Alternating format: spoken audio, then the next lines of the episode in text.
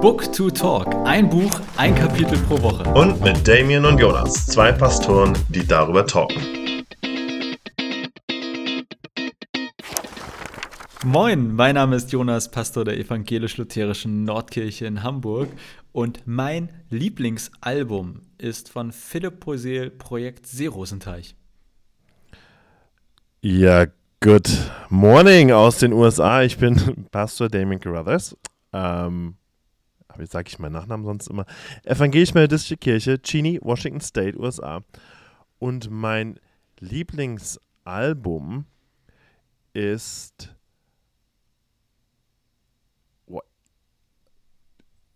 Äh, das ist, Dings. ist äh, also ich finde Ist alles live hier. Alles live, was Ja, wir genau. machen. Mm, Ich sage jetzt mal das, was ich gerade sehr viel höre, ist das Neue von ähm, ähm, Pink. Das finde ich richtig geil. Ich macht richtig Ah. Bock. Ich gehe zu Pink aufs Konzert im Juni hier in Deutschland. Wahnsinn. Und wir gehen zu Helene Fischer, aber die hat sich gerade bei den Proben verletzt. Also Leute, das ist für uns alle jetzt gerade eine ganz schlimme Nachricht. Und ähm, deswegen fallen die ersten Konzerte aus. Und aktuell ist unser Konzert jetzt das Eröffnungskonzert der neuen Tournee. Das ist ja mega krass und mega cool, aber die Gefahr besteht natürlich auch, dass sie nicht fit genug wird und dass es auch noch ausfällt. Also ich sitze gerade, also ich kann eigentlich nicht mehr schlafen. Ne? Also Das es heißt, du bist ganz, schlimm. bist ganz atemlos, ha? Was- Ich was- bin atemlos. Sie ist, glaube ich, auch atemlos, weil sie hat irgendwie eine Rippenfraktur oder so. Ach Ähm, du Scheiße. Die macht, die macht ja auch eine. Also, das muss man ihr lassen. Meine Großeltern finden die ja auch mega. Die macht, ähm, nochmal so ein Seithieb zu dir.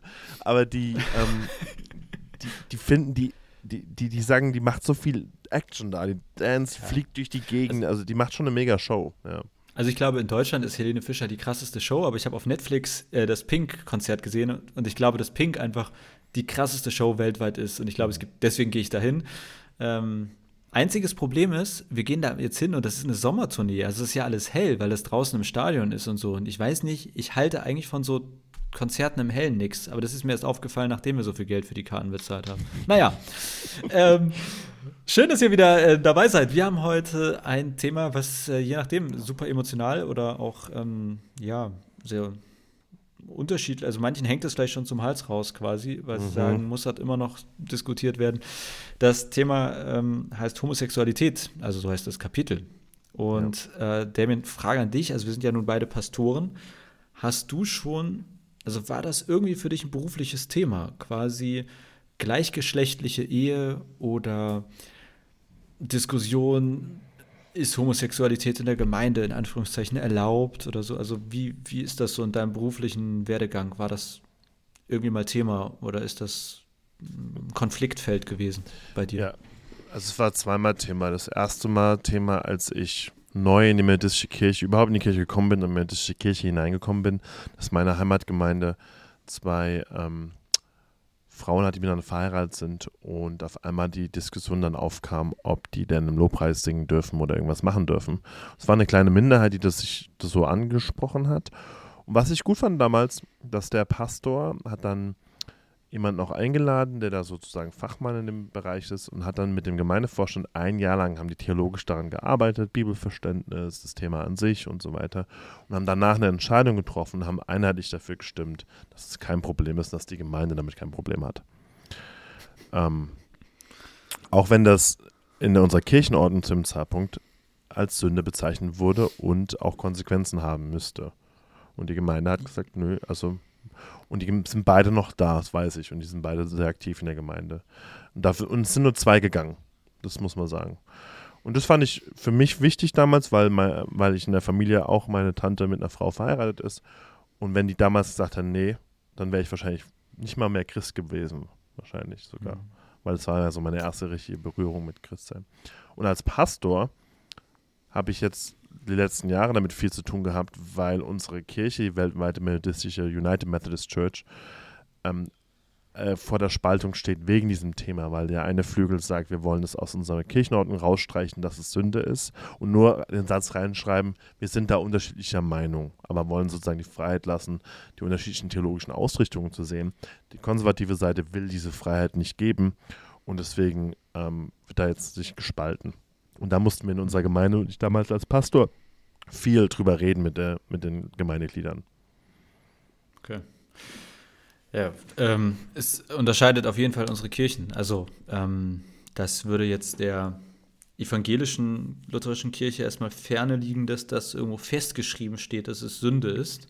Aber, also Fun Fact oder nicht Fun Fact, also ich meine, Tatsache ist, es ist noch nicht lange mehr oder weniger offiziell möglich, dass gleichgeschlechtliche Eheschließung in der Kirche stattfindet.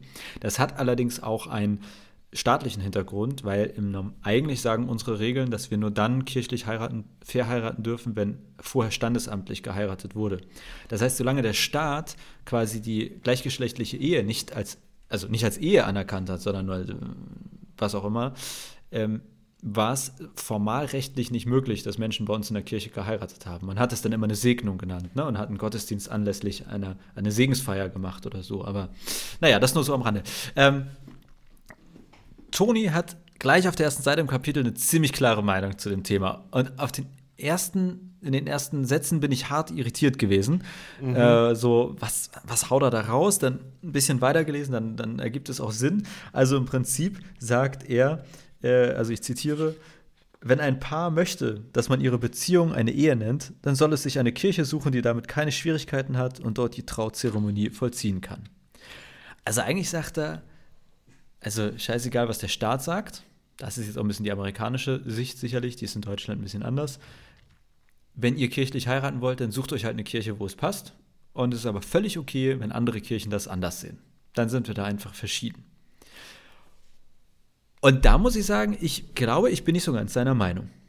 Mhm. Ich weiß nicht, wie es dir damit geht, aber ähm, also sollte es nicht Dinge geben, die im Christentum, also wo wir uns darauf einigen, dass die bei uns einfach gelten?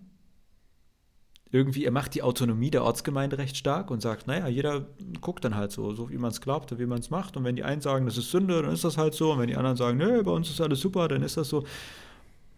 Ich habe damit irgendwie so ein kleines Problem mit dieser Meinung, muss ich gestehen. Wie ist das bei dir? Damit jetzt weniger ein Problem. weil ich ja, glaube. vielleicht als Erklärung noch. Ich finde es schwierig, ähm, weil ich, ich sag mal, wir gehören ja immer noch zum gleichen Gott, glaub, äh, lesen die gleiche Bibel und ich finde es in der Außenwirkung schwierig und ich finde es auch schwer vertretbar, wenn ich finde es schwer auszuhalten, wenn ich wüsste, jetzt keine Ahnung, irgendjemand erzählt mir, du, mein Mann und ich oder meine Frau und ich, wir wollen heiraten und dann werden die in der Nachbargemeinde fertig gemacht und kommen völlig fertig zu mir und ich darf die wieder aufbauen, nur weil die glauben dürfen, was sie wollen. So jetzt etwas überspitzt gesagt. Das würde mich wütend machen, dass die so ein Erlebnis in einer anderen Kirche hatten, aufgrund einer aus meiner Sicht falschen theologischen Auffassung. Und deswegen habe ich, kann ich da mit Toni nicht so ganz mitgehen, irgendwie. Aber jetzt du, was denkst du darüber? Ja, ich glaube, da muss man auch sehen, aus welchem Kontext er kommt. Und er kommt ja aus dem sehr konservativ-evangelikalen Spektrum, wo das keine Option an sich erstmal ist, dass es eine homosexuelle Ehe gesegnet wird in der Kirche. Und was er versucht, ist zu sagen, jetzt lasst doch den wenigen liberalen Gemeinden die Chance, das auch zu machen. Dann haben Leute, die das wollen, auch die Chance, in so eine Gemeinde zu gehen und einen Anschluss zu finden. Ich glaube, das ist so ein bisschen die Haltung. Also er kommt eher aus dem Fall, dass es eigentlich gar nicht erlaubt ist. Und er würde gerne, dass es doch ein bisschen erlaubt ist. Ähm, und, und du noch mehr als ich kommen von der Kirche, die das eher erlaubt, sozusagen mittlerweile. Und da wäre das ja fast schon schlimm, wenn man jetzt wieder ein paar Konservativen erlaubt, das einfach nicht zu machen und zu sagen, nee, das ist falsch. Ja. Ähm, und ich glaube, er möchte einfach überhaupt die Öffnung, damit es überhaupt weitergeht ähm, und sagen, komm, jetzt seht es doch nicht so eng, lass doch einfach ein paar Gemeinden das machen und dann können die Leute da hingehen, ist doch gut. So, so, so deute ich das. Ja, ich habe mich, ich war mir da nicht ganz sicher, ob er sich nicht selber auch ein bisschen widerspricht, nämlich auf Seite 141 unten. Da sagt er, die Positionen von Gemeinden können unterschiedlich sein, also im Prinzip das, was er auch am Anfang des Kapitels sagt. Aber wenn ihr Umgang mit Homosexuellen, Lesben und Transgendern dazu führt, dass solche Menschen in den Selbstmord getrieben werden, dann läuft da etwas ganz gewaltig schief. Ja. Und im Prinzip, also er sagt vorher auch, in den USA ist ähm, sozusagen, also er hat eine Statistik der Gesundheitsbehörde von Amerika, die besagt, dass Selbstmord aufgrund einer gleichgeschlechtlichen Orientierung die zweithäufigste Todesursache von Teenagern ist. Ja. Also ein massives Problem. Und dann denke ich mir, wie kann es sein, dass er am Anfang so sagt, ach, jeder kann machen, was er will, aber hier sagt er doch eigentlich, dass die, die es, ich sage jetzt mal, verteufeln, die es als Sünde bezeichnen, die tragen sowas wie eine Mitschuld daran, dass ein gewisser Anteil an Teenagern äh, Selbstmord begeht. Und dann ist das doch eigentlich ein Argument zu sagen, nee Leute, ihr könnt nicht einfach, es ist, kann nicht einfach der eine sagen, das ist Sünde und der andere nicht, weil der, der sagt, es ist Sünde, der trägt quasi hier eigentlich eine Art Mitschuld daran, dass Menschen sogar sich entscheiden, in den Tod zu gehen. Verstehst du, was ich meine? Also da bin ich mir nicht so ganz sicher, wie ich ihn verstehen soll, weil er vorne so in Anführungszeichen liberal ist, auch für konservative Meinung. Und hier hinten finde ich doch ja fast wie eine Schuldzuweisung oder zumindest relativ konfrontativ, finde ich, gegen dann so konservative Meinung. Ja, ja, das stimmt schon. Ähm, ich bin mir jetzt auch nicht ganz so sicher, dieser erste Teil, da unterscheidet er zwischen zivilrechtlich und Ehe. Was für uns erstmal ein bisschen komisch ist, weil, wie ja sogar hier der Übersetzer anmerkt, was das anbelangt, vertrat Luther genau die entgegengesetzte Meinung. Also die Ehe ist ein weltlich Ding und ähm, wir sollen ja quasi als Kirche dann nur das verheiraten, was der Staat auch sozusagen als Ehe bezeichnet. Und hier drüben ist es andersrum. Und das Spannende ist auch, wenn Leute zu mir kommen und ich sie verheirate hier in meiner Kirche, dann müssen die nicht mehr zum Standesamt. Das ist auch zivilrechtlich geltend, was ich mache. Hm. Ähm, und, und, ich glaube, auf der Ebene ist er am Argumentieren zu sagen, erstmal, der Staat soll sich nicht einmischen, was Ehe ist, weil Ehe ist ein biblischer Begriff aus seiner Sicht. Mhm. Und die zivilrechtliche Sache soll auf jeden Fall aber genehmigt werden für alle, die eine okay. verbindliche Beziehung möchten. Und und das ist, glaube ich, so ein bisschen, will er vielleicht die Schärfe rausnehmen, erstmal zu sagen, zivilrechtlich soll das alle machen dürfen. Und was dann Ehe ist, entscheidet dann ja jede Kirche für sich erstmal. Also, wie sie, wer sozusagen eine Ehe eingehen darf und wer dann nicht.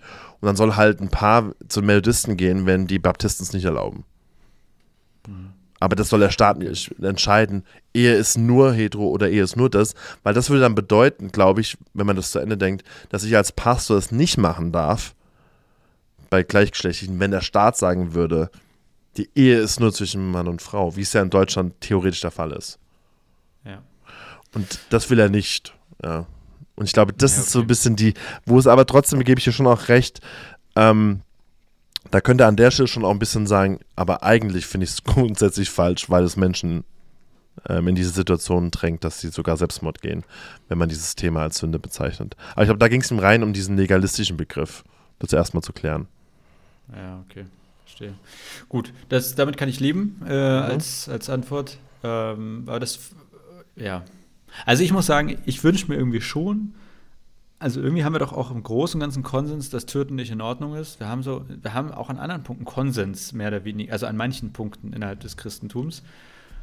Und ich wünsche mir schon eigentlich ein Christentum, mit dem es Konsens ist, dass Homosexualität keine Sünde ist. Und es fällt mir schwer zu akzeptieren, dass quasi es Glaubensgeschwister gibt, auch wenn ich dieses Wort komisch finde, die das so sehen. Und ich wüsste, ich kann mit solchen Christen sehr schwer nur umgehen, mhm. weil ich auch aus dem persönlichen Umfeld weiß, wie verletzend das ist und wie Leute darunter leiden oder gelitten haben. Und deswegen habe ich echt wenig Verständnis für diese theologische Auffassung. Das muss ich, muss ich gestehen.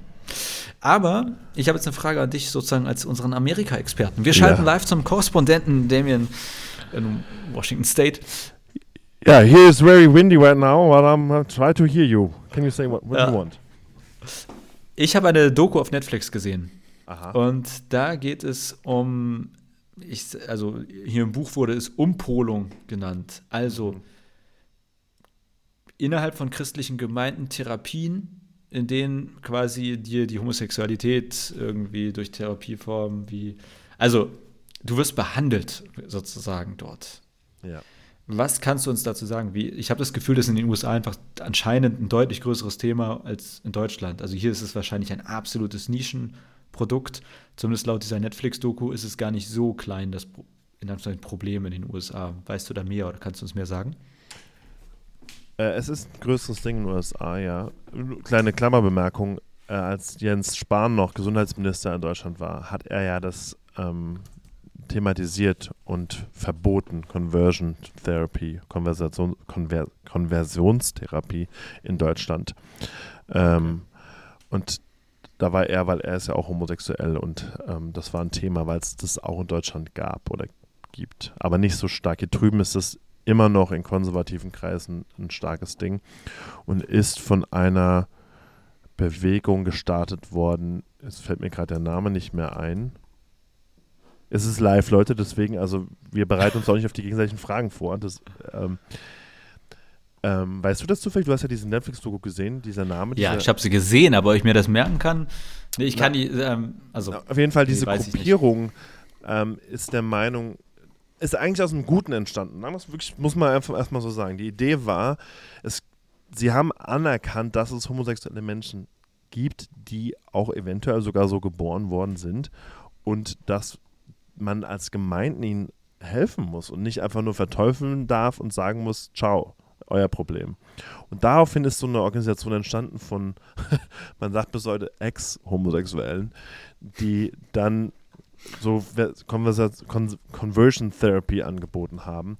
Und ich glaube, wenn es die Dokus, die ich glaube ich auch mal gesehen habe, dann wird deutlich, dass viele von denen doch homosexuell geblieben sind, aber dann geheiratet haben und dann die Ehen aber gescheitert sind, weil sie eigentlich nie wirklich thera therapiert in Anführungszeichen wurden und es mehr Schaden angerichtet haben. Und viele dieser, ich glaube, alle, die da damals mit gegründet haben, sich entschuldigten für das, was sie den Menschen angetan haben. Aber äh, ganz aktuell, heute hat Wisconsin entschieden, oder gestern der Staat, die, die, ähm, die Gesetzesgeber haben entschieden, dass sie weiterhin Konversationstherapien für Homosexuelle erlauben. War, wurde da angefochten. Und das ist leider immer noch ein Ding, was, was stattfinden darf in vielen Staaten, besonders in den konservativ geleiteten Staaten. Aber was viel Schaden über Menschen bringt. Ja. Und viel Leid. Okay. Ja, also wenn euch das Thema interessiert, ähm, ich, wir packen euch das auch mal in die Show Notes. Da schreibe ich mir direkt mal auf, dass wir euch den Link zu der Netflix-Doku reinpacken.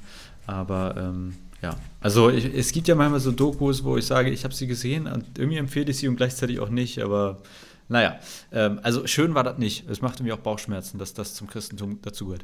Ähm, das ist sehr schlimm, ja. Also einfach auch zu hören, was für ein Leid da Menschen angetan wird und wurde. Ähm, ich habe auch einen Freund, der ähm, Christ war, ist immer noch, Gott sei Dank.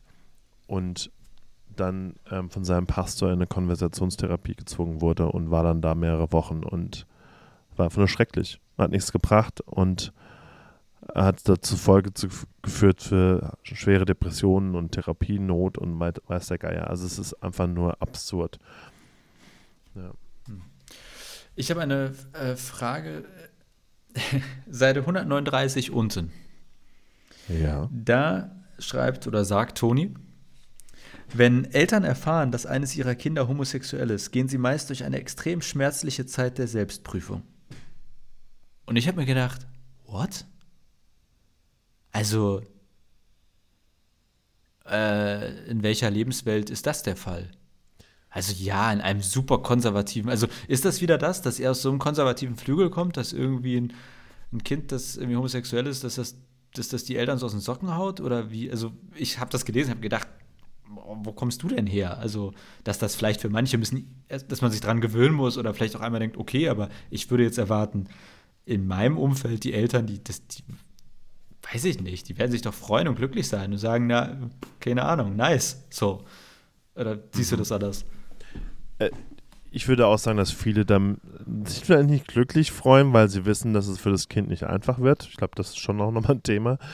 Aber hier, dieses Spektrum dieser konservativen, sehr evangelikalen ähm, Menschen sind über 30 Prozent hier, ähm, sind da Mitglied. Und da wird wirklich gepredigt, ganz oft und lange Zeit wird das gepredigt, dass ähm, Menschen schwul werden, weil sie keine Vaterfigur hatten oder eine schlechte Vaterfigur hatten oder zu weiblich erzogen wurden. Ähm, und deswegen, weil es wirklich gesagt wurde und immer und über Jahre, ich weiß bestimmt in manchen Gemeinden immer noch, haben Eltern das Problem, dass sie sich damit auseinandersetzen müssen, ob sie schuld sind dass ihr Kind homosexuell ist und dass sie es falsch erzogen haben. Und das betrifft vor allem die Eltern auch noch, die denken, natürlich ist es Sünde und es ist falsch. Ähm, und ich habe ähm, damals 2013 im Studium einen kennengelernt, der homosexuell ist und von den Southern Baptists kam und gesagt hat, er hat gelernt, dass es falsch ist, dass es Sünde ist, er soll es wegbeten. Hat seinen Eltern gesagt, die haben gesagt, okay, du musst dafür beten, wir müssen es wegkriegen. Äh, was am Ende dazu geführt hat, dass er Alkoholiker wurde und sich dreimal versucht hat, das Leben zu nehmen, weil er damit nicht klarkam, bis sein Therapeutin gesagt hat, du musst es akzeptieren. Aber er hat bis heute mit seinen Eltern nur E-Mail-Kontakt, weil die sagen, nach Motto, du hast dich bewusst entschieden für den Weg der Sünde. So weit geht es. Und das ist bis heute so. Okay. Ähm, und, und das ist leider nicht eine kleine Gruppe. Das ist leider doch noch eine relativ große Gruppe, die so tickt. Also ist vielleicht schon nochmal ein Unterschied, je nachdem, wo man lebt oder auch ja. in welchen Kreisen man lebt. Ich, ich kann sagen, also jetzt mal so als persönliche Sache, ein, da habe ich selber gedacht, oh Mann, ey, man muss schon bei der Sprache aufpassen. Also für mich war das zu Schulzeiten und auch danach, es war mal ganz normal, schwul war so ein abwertendes Wort. Mhm. Also das war so auch voll schwul, ne? Also irgendwie, das hat überhaupt nichts mit Homosexualität zu tun, sondern schwul war irgendwie, ich habe das Gefühl, es ist heute nicht mehr so, oder zumindest, vielleicht weiß ich nicht, nur in meinem Kreis nicht. Und ähm, vor, vor einigen Jahren hat sich ein guter Freund äh, sozusagen in unserem Freundeskreis oder in einem meiner Freundeskreise geoutet. Und ey, ich, ich habe mich in dem Moment so geschämt, weil ich wusste, wie oft habe ich sogar in seiner Anwesenheit gesagt, wie, also ne, voll schwul. Ja. Irgendwie, also zu so Banalitäten. Ähm, und also das ist mir sozusagen äh, damals voll aufgegangen, wie dass manchmal man innerlich zwar offen sein kann, und eigentlich denkt, na, bei uns, ne, irgendwie, wir haben doch kein Problem damit, wenn jemand schwul ist. Aber schon die Sprache, die man alltäglich benutzt, kann Leute dazu bringen, dass sie sich nicht trauen zu outen oder davon zu erzählen, dass sie einen Freund haben oder so. Ähm, und in dem Sinne kann es natürlich auch sein, dass ich unterschätze, wie auch, wie es sich anfühlt, nun vielleicht als Elternteil oder dergleichen oder wie, also das, das mag sein. Das genau, aber ich denke, dass es hier vor allem, ähm, und er sagt das ja dann auch nochmal auf der anderen Seite, ähm, dass er vor allem auch darüber spricht, dass für viele Eltern super schwierig ist, weil Prediger solche komischen Sätze sagen, von denen sie keine Ahnung haben. Und das stimmt auch. Also da wird viel, ähm, viel Humbug erzählt, warum Menschen homosexuell sind oder auch nicht. Und in der Kirche jetzt, ohne Ahnung zu haben von irgendwas.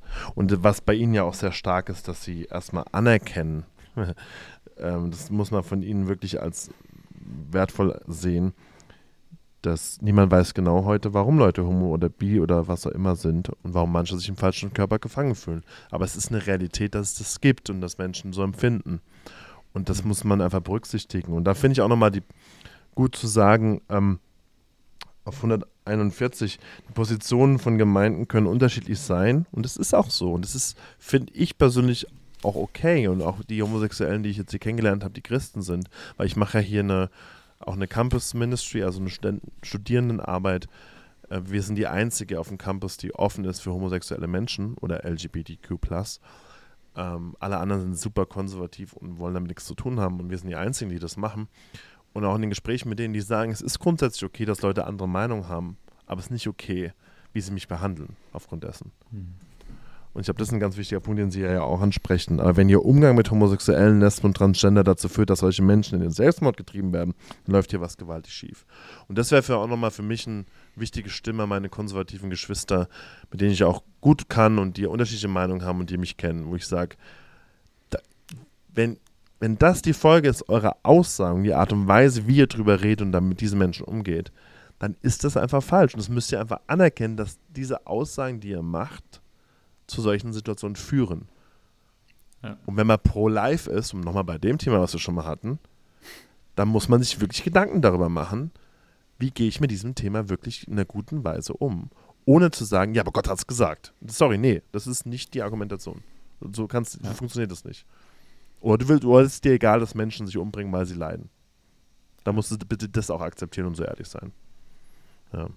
Ich finde, ähm, wir kommen auch gleich noch zu, aber ich glaube, dass ganz häufig dieses gegen Homosexualität sein eine Folge hat, nämlich dass Menschen nicht in die Kirche kommen, aus der Kirche austreten.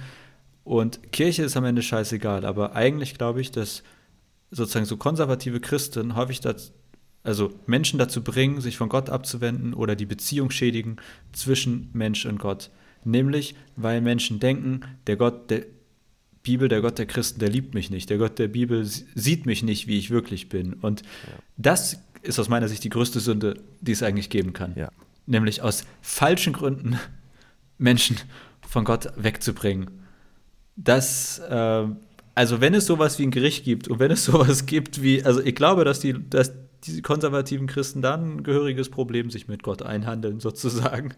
Ähm, ist meine persönliche Meinung. Aber äh, und, vorher. Und, ganz, und da ja. gibt es ja auch die eine Bibelstelle, wo Jesus sagt, wenn ihr Menschen vom Glauben sozusagen wegführt, dann hängt euch ein Mühlstein um und ersäuft euch im, im, im Bar. Und ich würde sagen, das ist eine Stelle, die man hier anführen kann, zu sagen, wenn eure Art, wie ihr diese Theologie, und die mag ja vielleicht erstmal, sagen wir mal, nachvollziehbar sein von der einen Bibelstelle, die es dazu gibt. Die anderen sind, kann man wirklich vergessen. Aber die eine Bibelstelle, da muss man trotzdem drüber nachdenken, wie wichtig mache ich diese Stelle auch in meiner Theologie und gegenüber anderen? Und ist es das, wofür wir als Christen bekannt sein sollten? Oder ist es nicht einfach ein Thema, was so unwichtig für den Heilsweg ist?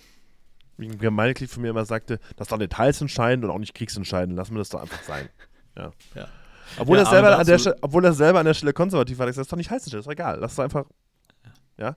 Ähm, und da muss man sich wirklich die Frage stellen. Und wenn du dazu, wenn das dazu führt, dass Menschen sich komplett von Gott abwenden, weil ihr so ein komisches Bild verbreitet, dann sorry, es ist die größte Sünde, wie du sagst, aus meiner Sicht auch. Ja. Ähm, also können wir dann doch jetzt direkt dahin kommen. Das fand ich nämlich am Ende einfach, also das fand ich richtig gut an dem Kapitel, weil in meinem Verständnis drehen sie das Thema ja eigentlich um. Und eigentlich sagen sie am Ende, dass sozusagen die Sünde nicht bei den Homosexuellen liegt, sondern bei denen, äh, die ihnen sagen, dass es Sünde ist, was sie dort tun. Also, Zitat, Homosexualität als Abscheulichkeit anzuprangern, wie es nicht wenige der sehr religiösen Christen immer noch tun, ist entwürdigend und damit Sünde. Also, sie drehen den Spieß ja wirklich um und sagen, das, was du tust, lieber hochkonservativer, mhm. homosexuelle, nicht äh, liebender Mensch, ist Sünde.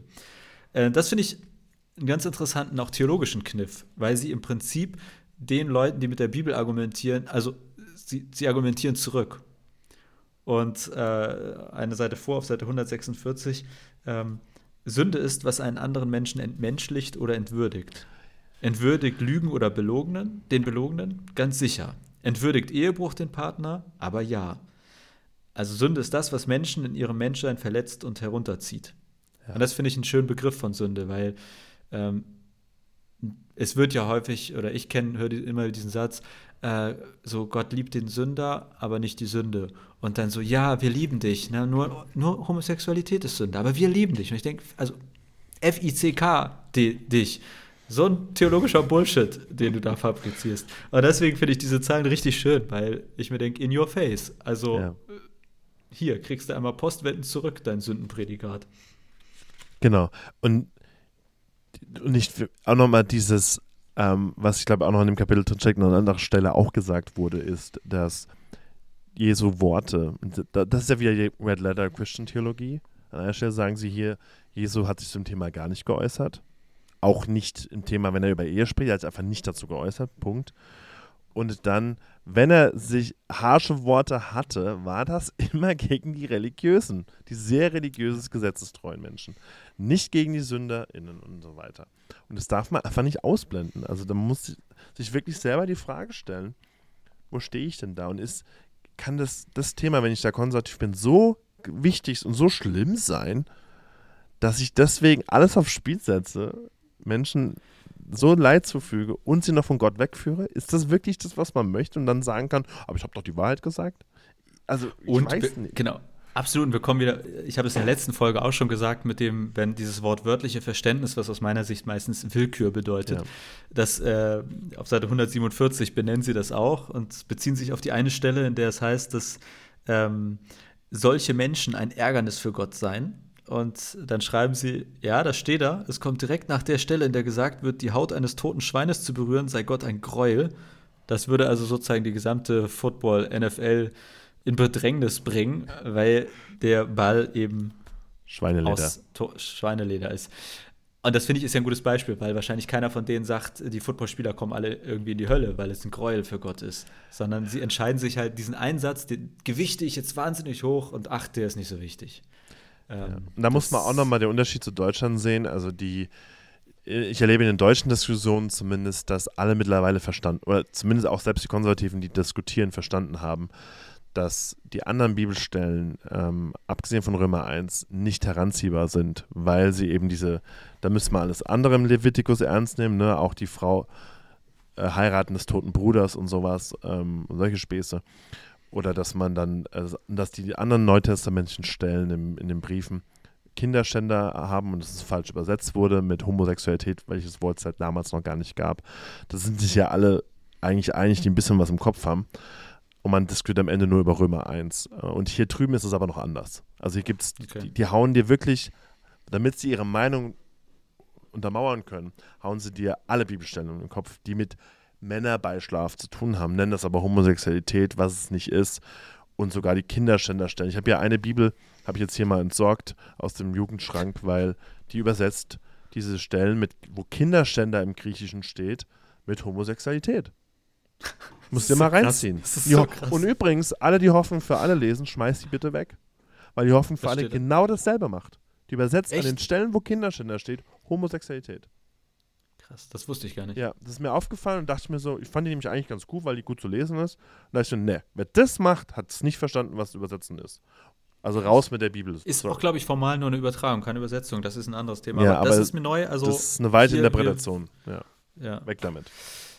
Ähm, zu dem, was du eben meinst, wir wollen ja auf die Zielgerade kommen, ähm, aber du meinst nochmal äh, sozusagen, was, ja, oder anders, was heißt eigentlich, wenn in der Bibel irgendwie steht, ein Mann bei einem Manne liegen und so weiter. Äh, auf Seite 146 unten, da schreiben die beiden auch sozusagen, es ist schon ein gewaltiger Unterschied zwischen einer Beziehung, in der man sich nur zusammenlegt, im Gegensatz zu einer, in der einer die andere Person erkennt. Ja. Und da glaube ich, das ist für mich immer so ein Argument, wo ich denke, die biblischen Schriften, die das so negativ benennen, die kennen halt auch gar nicht, ich sage mal, die Homosexualität, die es heutzutage gibt. Also nämlich, ja. also dass Menschen sagen, ey, wir wollen eine feste Beziehung führen und es geht nicht um irgendwie hier so sozusagen so Lustspielereien, wie ihr sie, wie sie vielleicht dort benannt sind. Also ja. ähm, das finde ich wird häufig auch vermengt, dass Äpfel und Birnen eigentlich verglichen werden. Also es ist nicht unbedingt das mit Homosexualität gemeint, was in der, also was in der Bibel steht, mit dem, was ja. wenn da vielleicht zwei Menschen kommen und sagen, ey, wir wollen heiraten und wir wollen deinen Segen haben. Das hat halt nichts mit dem zu tun, was genau. angeblich äh, Gott ein Ärgernis Wir wollen eine verbindliche Beziehung basierend auf Liebe, was sowieso ein Konzept ist, was es in der Bibel nicht gibt. Darf man, ja, also und ich denke mir, und Alter, wir wollen deinen Segen Gottes. Also ich denke mir so, okay, was, was soll denn noch kommen? Also, wie, wie, kommen wir denn auf die Idee, Leute, die sagen, ich möchte eine Beziehung mit Gott führen, zu sagen, nö, ganz ehrlich, ich glaube, das will er nicht. Ja. Wie kann man denn auf so eine Idee kommen? Denk, äh, ja, genau, ist wirklich, äh, wirklich absurd. Und man muss sich einfach auch selber fragen, also welches Konzept von Ehe habe ich heutzutage, auch wenn es von heterosexueller Ehe eben ist, was auch nicht in der Bibel steht. Also es ist nicht da drin und es ist auch kontextuell nicht da drin. Und es muss man einfach sich bewusst machen, dass manche Konzepte neumodisch sind, die wir sogar als Konservative übernehmen. Und äh, kann an der Stelle können wir auch nochmal empfehlen, ähm, Karte und Gebiet, ähm, auch der eine Podcast von Tor Thorsten Dietz und Tobias Feix.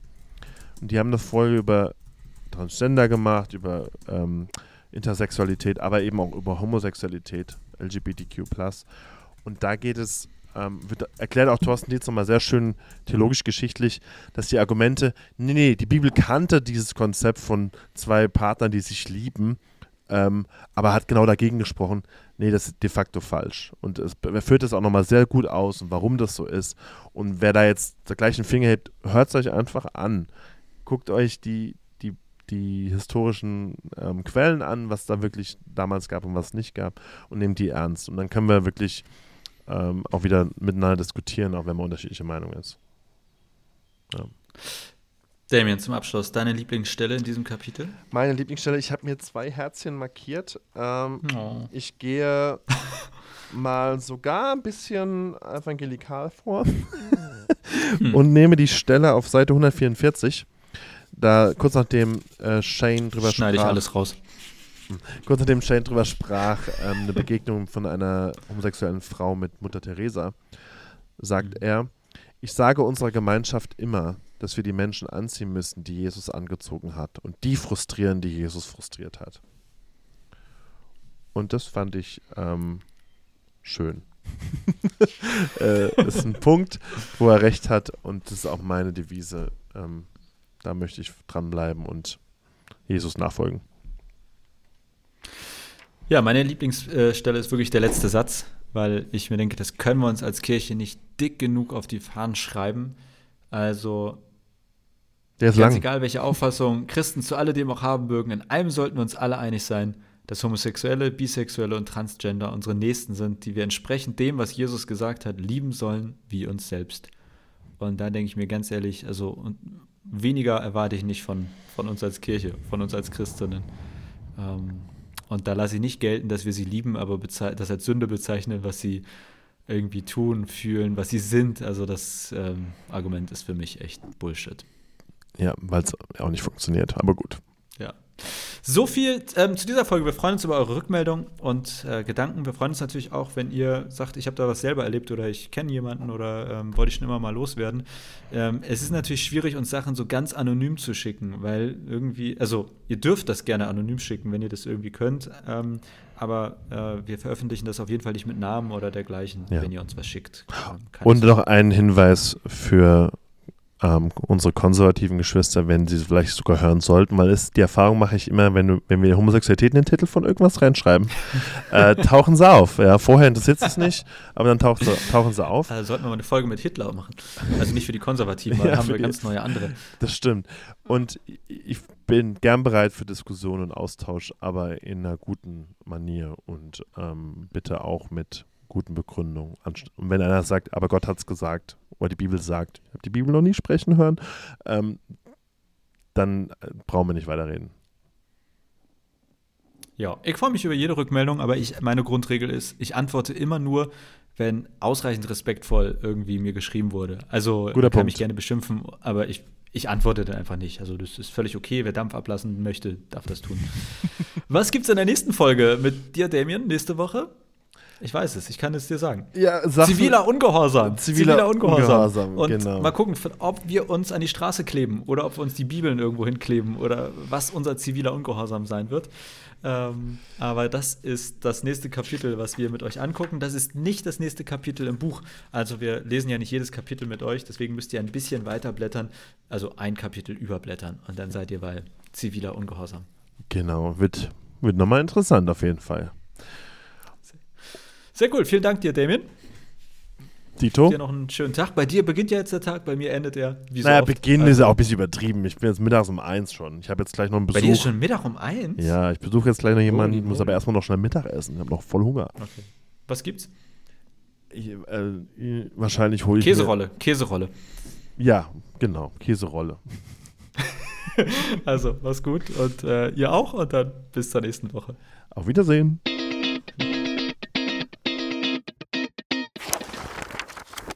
Dieser Podcast ist ein Teil von Yeet, dem evangelischen Content-Netzwerk.